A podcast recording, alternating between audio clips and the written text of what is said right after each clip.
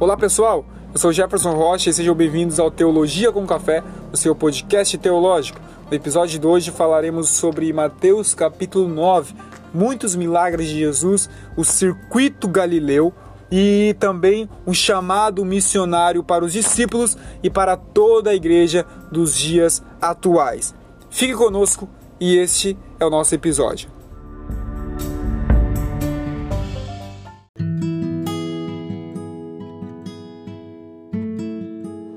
Temos aqui uma continuação, capítulo 9 de Mateus, que mostra que Jesus ele entra no barco e passa para o outro lado, chegando assim à sua cidade, ou seja, a cidade a qual morava, a qual nós conhecemos por Cafarnaum. Segundo o versículo, nós vemos que trouxeram para ele um homem, um paralítico, que estava em seu, em seu leito Jesus, vendo a fé daqueles que trouxeram, disse para o paralítico: Filho, tem de bom ânimo. Vemos aqui o que Benjamin ele deduz que este paralítico era jovem, por Jesus assim o chamar de filho. É, no versículo 3, vemos que os escribas e os fariseus, quando ouviram Jesus falar, estão perdoados os seus pecados, eles disseram consigo que Jesus estava blasfemando contra Deus. Porque, primeiro, entendemos que blasfêmia é cometida quando a, a, alguma coisa indigna de Deus é atribuída a Ele. Segundo, coisas, é, coisas dignas de Deus são negadas a Ele. E também quando os atributos incomunicáveis de Deus são atribuídos a outras pessoas ou a outras coisas. Aqui o pensamento dos escribas e dos fariseus era de que somente Deus podia perdoar os pecados este pensamento estava correto. Além disso, se Jesus não fosse realmente Deus, como ele afirmava ser, eles estariam corretos ao dizer que Jesus estava blasfemando contra Deus. O próprio Cristo aceitou essas duas suposições e demonstrou a sua divindade no milagre que assim continuou a percorrer nos versículos abaixo. No versículo 4, Jesus é, aparece e o, o evangelista Mateus nos diz que, conhecendo os pensamentos, disse-lhes: Por que pensais mal em vossos corações? Jesus é aquele que conhece os pensamentos. O poder de examinar o coração e de conhecer os pensamentos das pessoas pertence somente a Deus. Vemos o que Paulo escreve no capítulo 8 de Romanos, no versículo 27, que ele diz: E aquele que examina os corações sabe qual é a intenção do Espírito, porque ele faz a intercessão pelos santos segundo a vontade de Deus. Ao reivindicar isso, como Jesus fez aqui, e muitas outras vezes em outros lugares, ele deu a prova clara da onisciência de Deus e que ele assim também era Deus. Versículo 5 ele diz para o paralítico, ele diz para eles, por que é mais fácil dizer, perdoados estão os seus pecados, ou levanta-te e anda? O levanta-te e anda envolve o poder de Deus, mas o perdoar pecados a autoridade de Deus. E ambas não podem ser feitas senão pelo próprio Deus. Uma é tão fácil quanto a outra, e ser capaz de fazer uma envolve o direito e o poder de sim fazer a outra. Vemos que continuamos dizendo que Jesus ele fala para que saibais que o Filho do Homem tem poder sobre a terra para perdoar o pecado, né? E ele não disse, ele disse então para o paralítico: levanta-te, toma o teu leito e anda e vai para a tua casa. Aqui Jesus está dizendo, ou seja, o Filho de Deus na sua humilhação de sua vida na terra também tem poder para perdoar. Ele tem o poder e autoridade para mandar alguém levantar e esse assim obedece e levanta. Ele tem autoridade na terra para perdoar os pecados. Benjamin ele diz é, e diz que esta fala insinua a sua origem celestial. O propósito de Cristo aqui é provar que a sua encarnação não esvaziou das suas prerrogativas divinas. Embora humilhado na terra, o poder divino do perdão ainda era seu. Ao tornar-se homem, ele não deixou assim de ser Deus. É o esvaziar-se a si mesmo, a qual Paulo fala em Filipenses. Versículo 7 vai continuar dizendo que ele levantou-se e foi assim para sua casa. Em Marcos acrescenta que no mesmo instante, e Lucas também nos diz que ele foi glorificando a Deus. Depois nós vemos que as multidões, a, a multidão, vendo aquilo, se maravilharam, glorificaram a Deus e deram tal poder, é, é, glorificaram a Deus que deu tal poder a homens. As multidões aqueles tremeram, ou seja, eles maravilharam-se com o poder, com a autoridade a qual foi derramada sobre Jesus. No versículo 9 nós vemos o chamado do evangelista a qual escreveu é, esse evangelho evangelista Mateus. Jesus passou por uma coletoria e ali viu um homem chamado Mateus, algumas versões traz Levi. Ele diz para ele: "Segue-me". E este levantou-se e seguiu. A partir da cena da cura do paralítico em Cafarnaum, em direção à, à costa do Mar da Galileia, na cidade a qual estava, Marcos, como de costume, retrata a cena mais detalhadamente, assim lá em Marcos capítulo 2, versículo 13, ele diz: "E ele foi novamente à beira do mar, e toda a multidão recorreu a ele, e ele os ensinou ou continuou ensinando. É, e quando ele passou, né, e viu, viu um homem chamado Mateus, o escritor desse precioso evangelho, que aqui como brevi, é, brevidade, como modéstia, ele traz essa história do seu próprio chamado. Marcos e Lucas chamam ele de Levi, que parece ter sido o nome da sua família. Em sua lista dos doze apóstolos, no entanto, Marcos e Lucas dão a ele o nome de Mateus, quando parece ter sido o nome pela qual ele era conhecido como um discípulo. Enquanto ele mesmo afunda seu nome, afunda o seu nome de família, ele é cuidadoso em não aprofundar a sua ocupação, as, as associações detestáveis com as quais ele colocaria em posição a graça que o chamou dele e fez dele um apóstolo. Marcos nos diz no capítulo 2, versículo 12, que ele era o filho de Alfeu, o mesmo que provavelmente como o pai de Tiago menor. A partir é, é, dessa e de outras considerações, é quase certo que ele deve pelo menos ter ouvido falar de Nosso Senhor antes dessa reunião. Dúvidas desnecessárias, mesmo de um período inicial, foram levantadas sobre a identidade de Levi e também de Mateus. Nenhum júri capaz, com a evidência diante deles que temos nos evangelhos, hesitaria em dar um verídico unânime de identidade.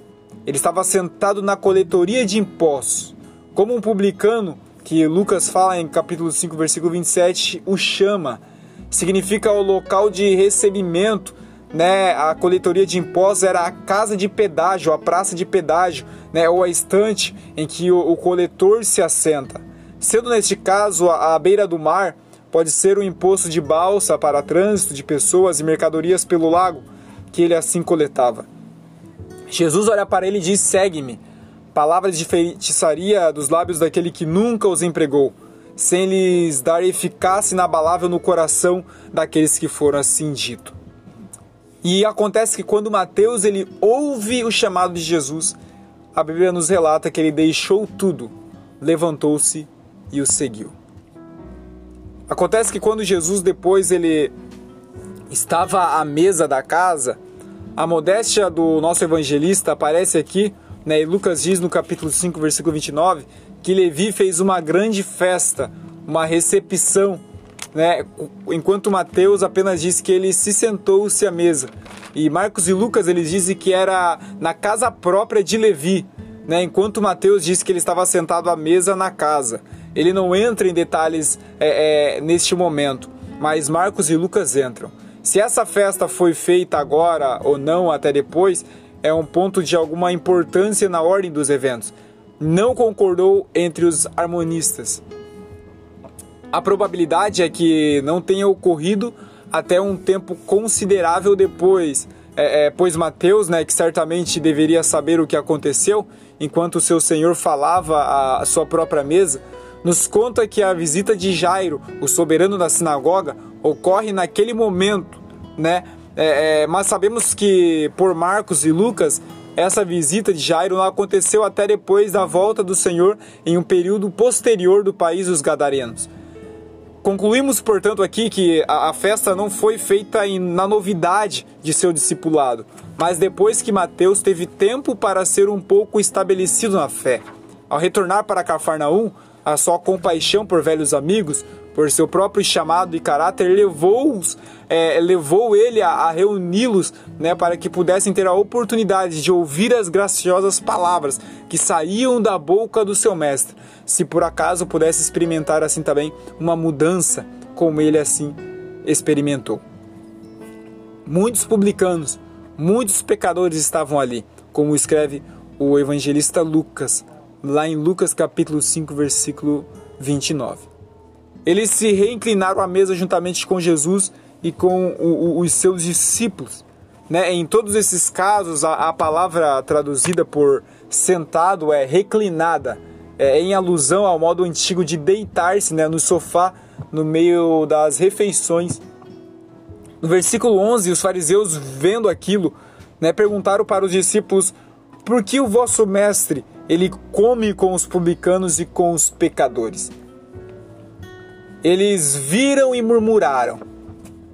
Perguntaram aos discípulos, né? É, é, é, não se aventurando a colocar a pergunta ao próprio Jesus. Né? Imagine o que aconteceria, qual a resposta de Jesus para eles se eles perguntassem diretamente para ele.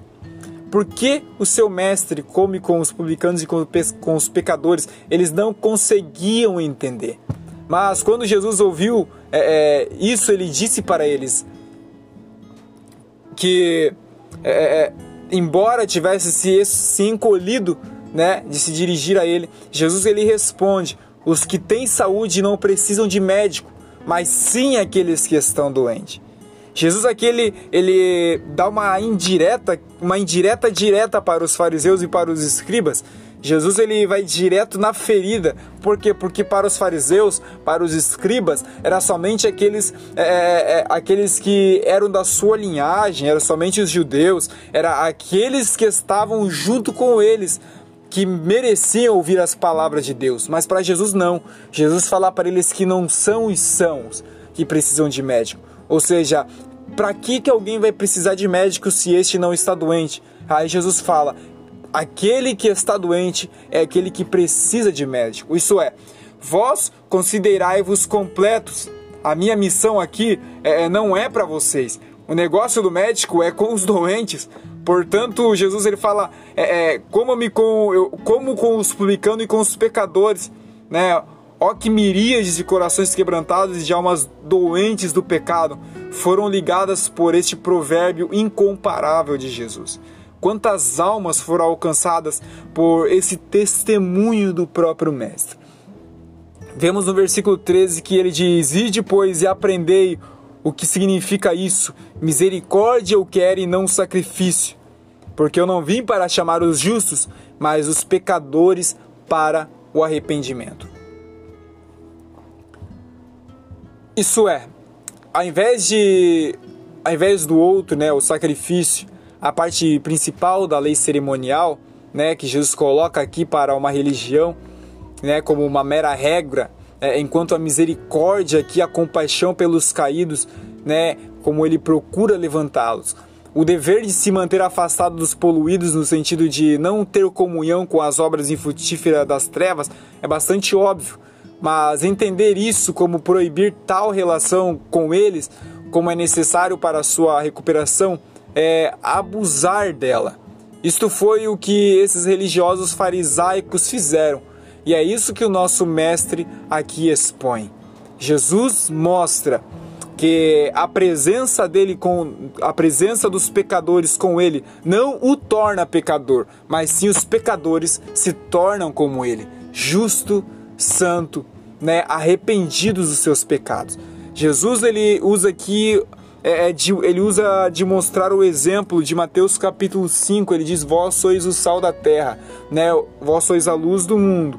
Né? E a luz só vai brilhar onde há trevas, né? Ou seja, a igreja é chamada para brilhar onde há trevas, é para estar lá onde é para ir em busca do pecador, né? Estar na mesa para que eles assim vejam as nossas boas obras e vejam Jesus em nós e assim comece a copiar as nossas obras. Não nós nos tornar pecadores como eles, mas sim eles tentar ser santo como Jesus é, a qual nós buscamos ser todos os dias.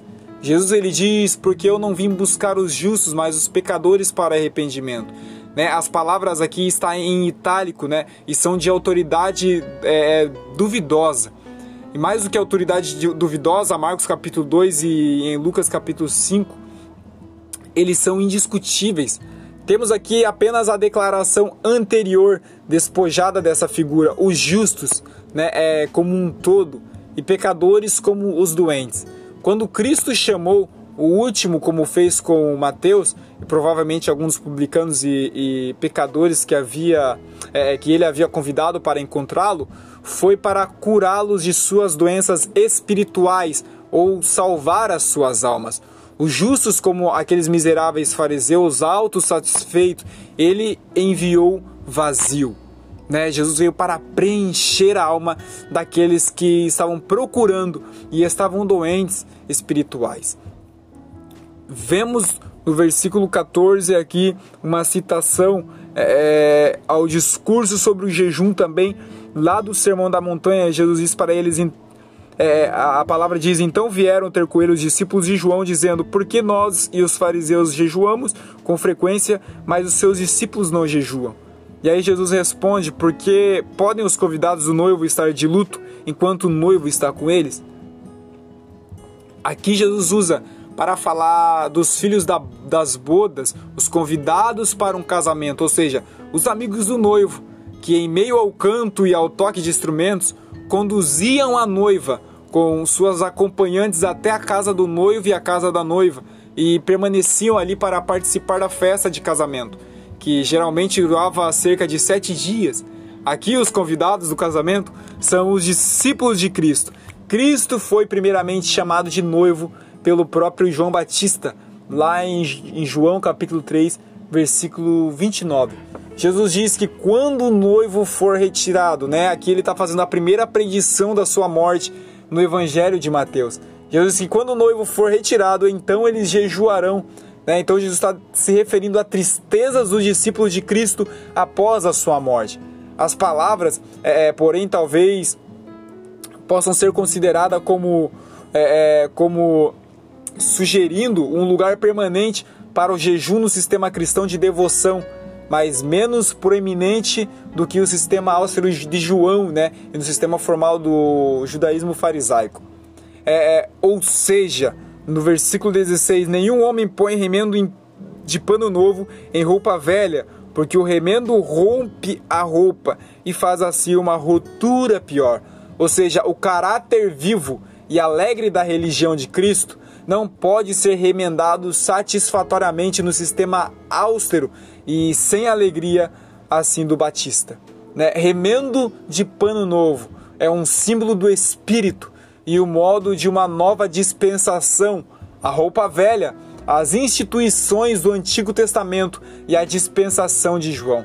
E por que tal remendo rasga a roupa e rompendo se torna pior? Ou, se, ou então ele está dizendo, pois o remendo forçará a roupa, tornando assim um rasgo pior, conforme a NVI nos traz.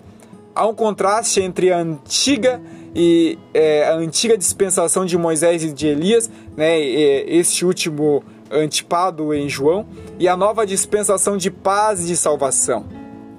Ele fala também de odres velhos, né, no versículo 17, nenhum homem coloca vinho novo em odres velhos, do contrário, os odres se rompem, o vinho se derrama e os odres se perdem, mas coloca-se vinho novo em odres novos, e assim ambos se conservam.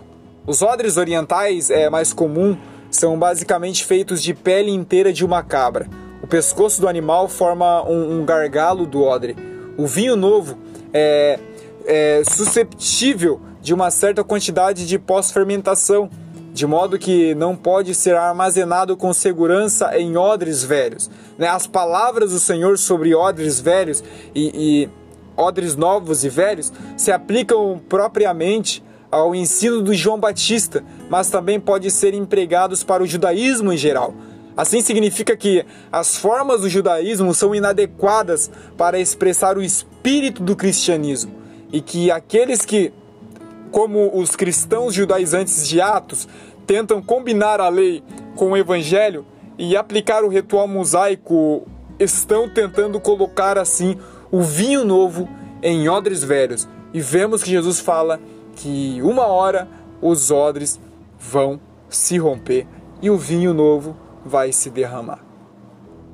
Versículo 18 em diante, nós temos a cura da mulher que tinha um fluxo de sangue e também a ressurreição da filha de Jairo. Chega no versículo 18 é, um governante que o adora. E ele diz: A minha filha acaba de morrer. De acordo com a narrativa mais completa de Marcos de Lucas, Jairo diz que sua filha estava quase morrendo. Depois chega o um mensageiro no mesmo momento e anuncia que ela já está morta. No versículo 19, através dos outros relatos, fica-se sabendo que apenas Pedro e Tiago e João acompanharam Jesus até o interior do recinto, onde, onde esse grande feito foi realizado. Os outros discípulos, no entanto, estavam sem dúvida não muito longe, né?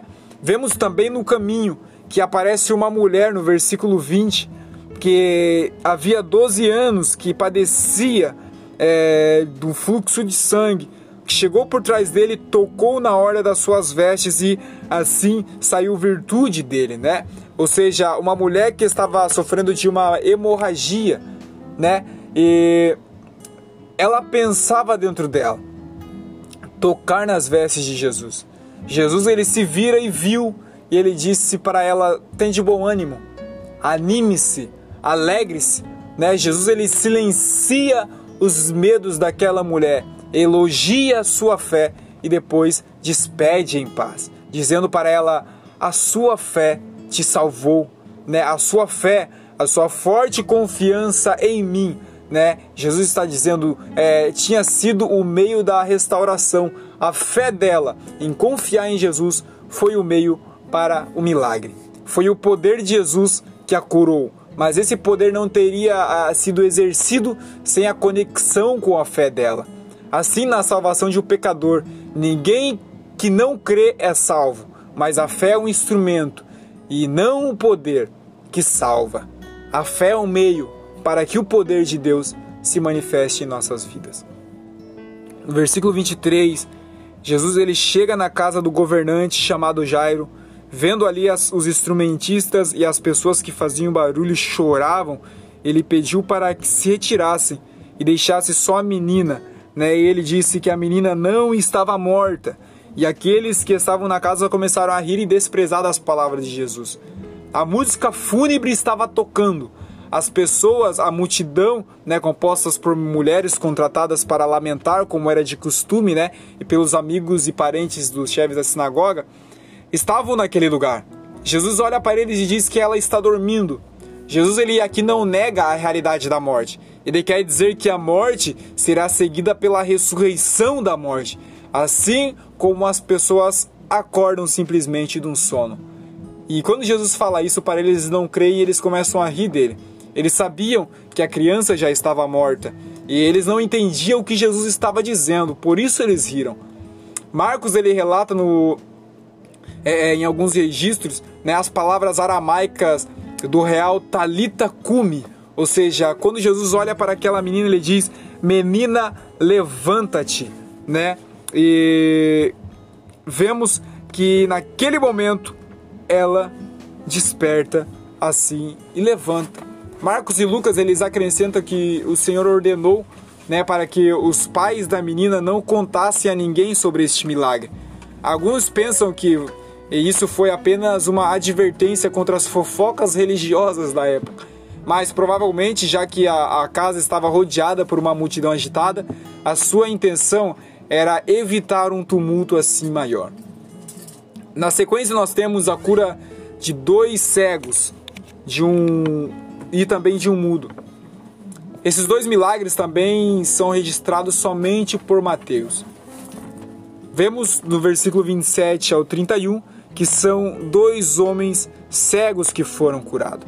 Quando Jesus partiu dali, esses dois cegos seguiram, ouvindo sem dúvida, é, como em um caso posterior expresso, que Jesus passou por ali. E eles gritam: Tende compaixão de nós, ó filho de Davi. Quando Jesus passa, né, nós vemos que eles começam a gritar: Filho de Davi, tenha misericórdia de mim. É notável que o, no único outro caso registrado em que os cegos se apliquem a Jesus por sua visão e obtiveram assim, eles se dirigiram a ele repetidamente por esse título messiânico, né, tão conhecido Filho de Davi, né, também tem referência a Mateus capítulo 20, versículo 30. Pode haver aqui uma dúvida de que a sua fé se firmou em grandes promessas messiânicas como estas, né, de Isaías capítulo 35, versículo 5. Então os olhos dos cegos serão abertos. E se assim for, este apelo a ele como consolação de Israel é, para fazer o seu predito, cairia com ele grande peso sobre os ouvidos de Jesus. Quando Jesus entra na casa para provar a sua fé e paciência, ele parece não ter feito nenhuma resposta. Né? No versículo 28, quando Jesus chega na casa, os homens se aproximam de Jesus. Mas os cegos eles vinham até ele, né? o que sem dúvida era o que ele desejava. Jesus pergunta para eles: Vocês creem que eu posso fazer alguma coisa? Eles responderam: Sim, Senhor, nós cremos. Sem dúvida que o desígnio do nosso Senhor não foi apenas para colocar a fé deles à prova é, nessa questão, né, mas de aprofundá-la, elevar a expectativa da cura e prepará-la para recebê-la. O reconhecimento cordial aqui é, é tão tocantemente simples que imediatamente fizeram a ele do seu poder para curá-lo mostra como esse objeto foi inteiramente adquirido. No versículo 29, nós vemos que Jesus toca nos olhos deles, dizendo: Conforme a vossa fé vos seja feito. Não receba uma cura proporcional à sua fé, mas receba essa cura como concedida à sua fé. Assim eles carregariam com eles em sua visão restaurada um gracioso selo da fé que o tirou de seu compassivo Senhor. E naquele momento que ele toca, os olhos deles foram abertos. Jesus cobriu-os estritamente. A expressão é muito forte, denotando-se assim uma grande seriedade. No versículo 31, eles saindo espalharam a fama por toda aquela terra. E lembrando que Jesus disse para eles que nenhum homem podia saber daquilo. Né? Ele diz no versículo 30: Vede, para que nenhum homem saiba disso. Mas quando eles foram embora, eles espalharam essa fama em todo aquele país ao qual eles estavam. Ao saírem, eis que trouxeram para ele um homem mudo também, possuidor de um demônio, ou seja, ele estava possuído por um demônio. A mudez dele não era natural, mas era um efeito dessa possessão. Vemos que é, é, o demônio sendo expulso, o mudo começa a falar no versículo 33. E aquela multidão que estava se maravilharam, né? E disseram uns para outros: Eu nunca vi, nós nunca vimos algo parecido aqui em Israel. As particularidades nesse caso não são dadas, né, sendo o objeto simplesmente é, registrada a restauração instantânea das faculdades naturais da, na remoção da opressão maligna dela. A forma que o assombro popular tomou e o efeito muito diferentemente disso é, em outra classe. A multidão se maravilhou, disseram que nunca viram algo assim, referindo-se provavelmente não apenas àquele caso, mas a todas aquelas exibições miraculosas do poder de cura que pareciam prometer uma nova era né, na história de Israel. Provavelmente eles queriam dizer com essa linguagem que na medida em que a, a, achassem seguro a inclinação deles para considerá-lo como o prometido Messias. Versículo 34: Os fariseus disseram: Ele expulsa demônios pelo príncipe dos demônios. Os demônios aqui, através do príncipe dos demônios, a qual eles estão dizendo, né, parece ser o primeiro resmungo de uma teoria de tais milagres que logo se tornou um modo fixo de caluniá-los, né, uma, te uma teoria que seria ridícula, né, que não que não fosse melancólica como uma explosão de malignidade mais sombria. Vemos no versículo 35, né, o terceiro circuito galileano, né, a missão dos doze apóstolos, Jesus ele foi por todas as cidades, todas as aldeias, ensinando, pregando o evangelho do reino, curando enfermidades e todas as doenças entre o povo. Aqui vemos uma, a, uma jornada missionária de Jesus com os doze. Como a missão dos doze supõe a escolha prévia deles, da qual o nosso evangelista não dá conta e que não ocorreu até um estágio posterior da vida pública do nosso Senhor, ela é introduzida aqui fora de seu devido lugar, o que é depois do que está registrado, como está em Lucas capítulo 6, no versículo 12 até o versículo 19. Aqui nós vemos que foi o terceiro circuito galileu e é o, provavelmente o último dos circuitos.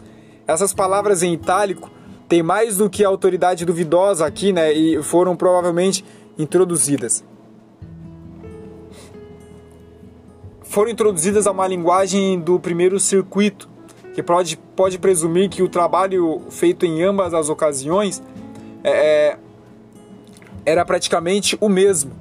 Era apenas mais do que uma preparação do solo em uma nova sementeira preciosa. Para essas jornadas frutíferas do Redentor, com cura em suas asas, Pedro, sem dúvida, ele, ele alude que, quando em seu discurso à casa de Cornélio, ele falou de como Deus ungiu a Jesus de Nazaré com o Espírito Santo e com o poder, que fazia o bem e curava todos os oprimidos do diabo, porque Deus era com ele, como está escrito em Atos capítulo 10, versículo 38. No versículo 36, ele viu a multidão, movendo-se de compaixão dela, porque estavam exaustas e dispersas como uma ovelha sem pastor, como ele nos diz. Ele havia retornado do circuito da pregação e cura. Né? O resultado, como no final do primeiro, foi a reunião de uma vasta e heterogênea multidão ao redor dele. Depois da, de uma noite inteira de oração, ele chama os discípulos mais imediatos, né, e, e deles solenemente escolher os doze. Então, descendo da montanha, sobre a, a, a, qual foi transicionado, né, para as multidões esperavam por ele lá embaixo, ele havia endereçado a eles, como nós tomamos isso, aquele discurso que tem uma semelhança tão forte como o Sermão da Montanha, e que para muitos críticos consideram que é o mesmo, né, com Lucas capítulo 6, versículo 12 ao 49, e Mateus capítulo 5, versículo 1 ao 48. Logo depois disso, deve parecer as multidões ainda penduradas nele, né? E Jesus é tocado com uma condição miserável e desamparada e age como está agora para ser predescrito pelo evangelista.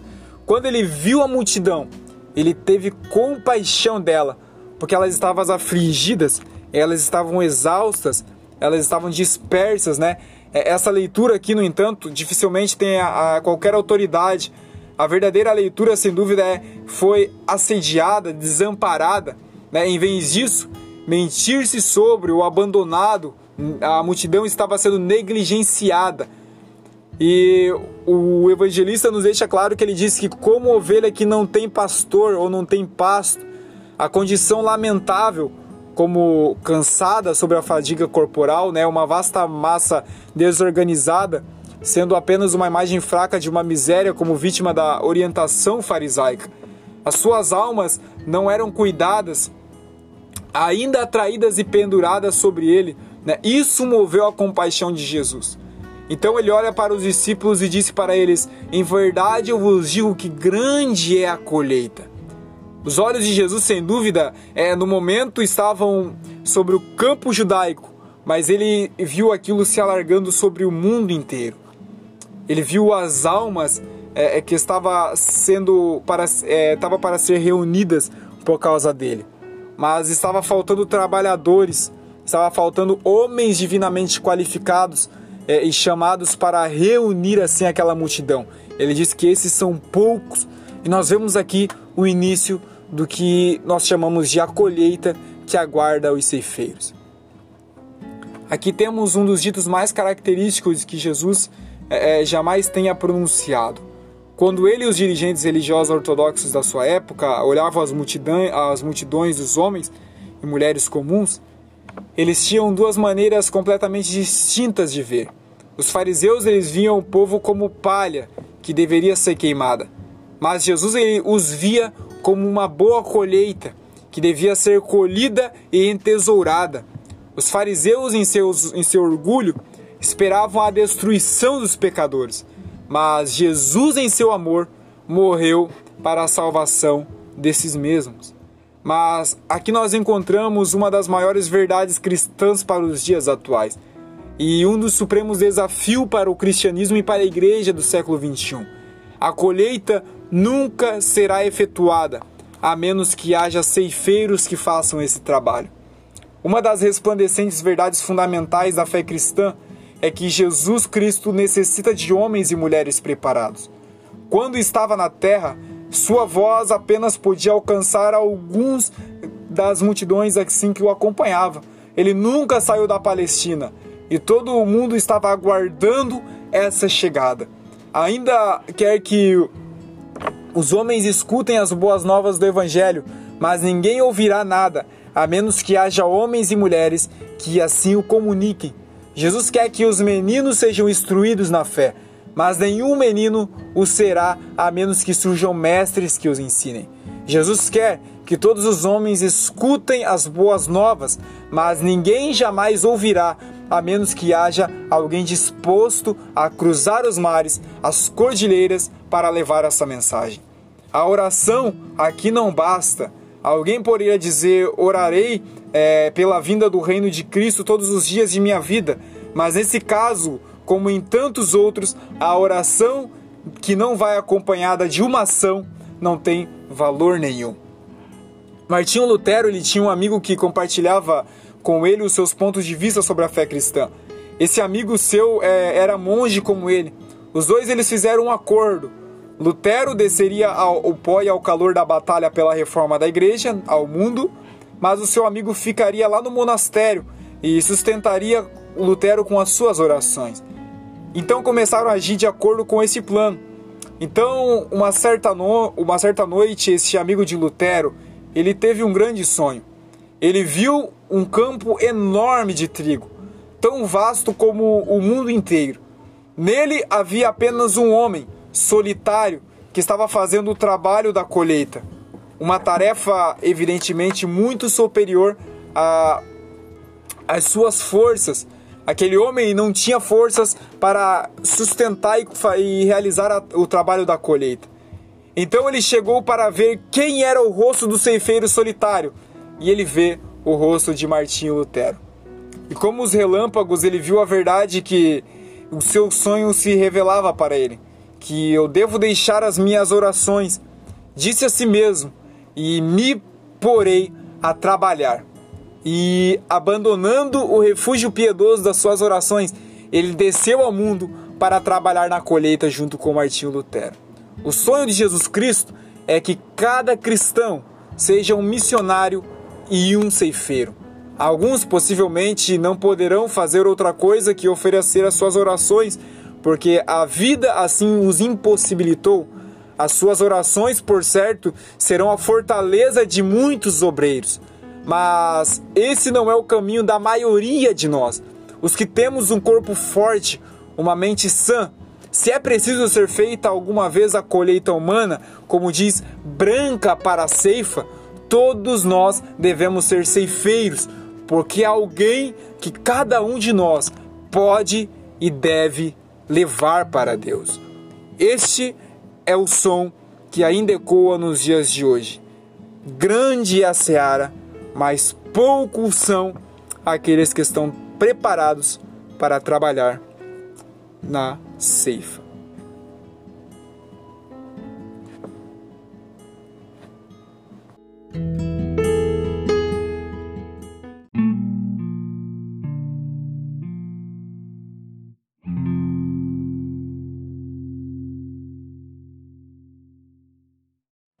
Muito bem, pessoal, este foi o episódio de hoje, tá?